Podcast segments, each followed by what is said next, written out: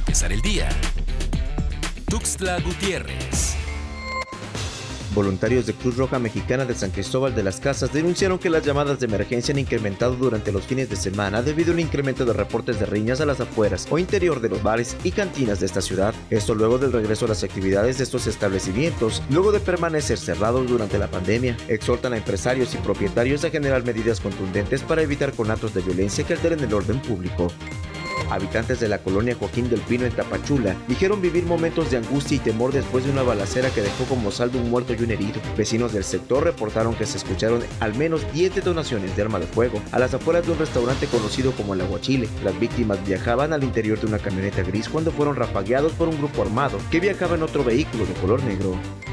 Este fin de semana en Tuxtla Gutiérrez se llevó a cabo una caravana y marcha del orgullo LGBTI, quienes arribaron a la plancha central de la capital, algunos frente a Palacio Municipal y otros arribaron para realizar consignas frente a Palacio de Gobierno. Diferentes organizaciones expusieron sus posicionamientos pidiendo un alto a la violencia hacia la comunidad, trato igualitario y reconocimiento de su identidad, este último, un tema pendiente hacia ellos por parte del Congreso del Estado.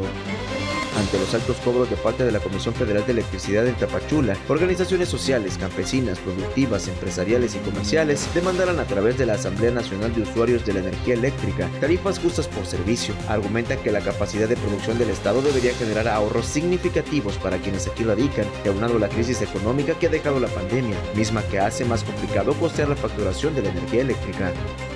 En las últimas horas se reportaron 22 contagios de COVID-19 en la entidad, incidencia que se concentró en los municipios de Tuxtla Gutiérrez y Tapachula. La Secretaría Estatal informó que en la ciudad de Tapachula se registraron 13 casos positivos, mientras que en la capital chiapaneca se confirmaron 9. Con relación a las defunciones por COVID-19, la dependencia da a conocer que no se notificó ninguna en las últimas horas.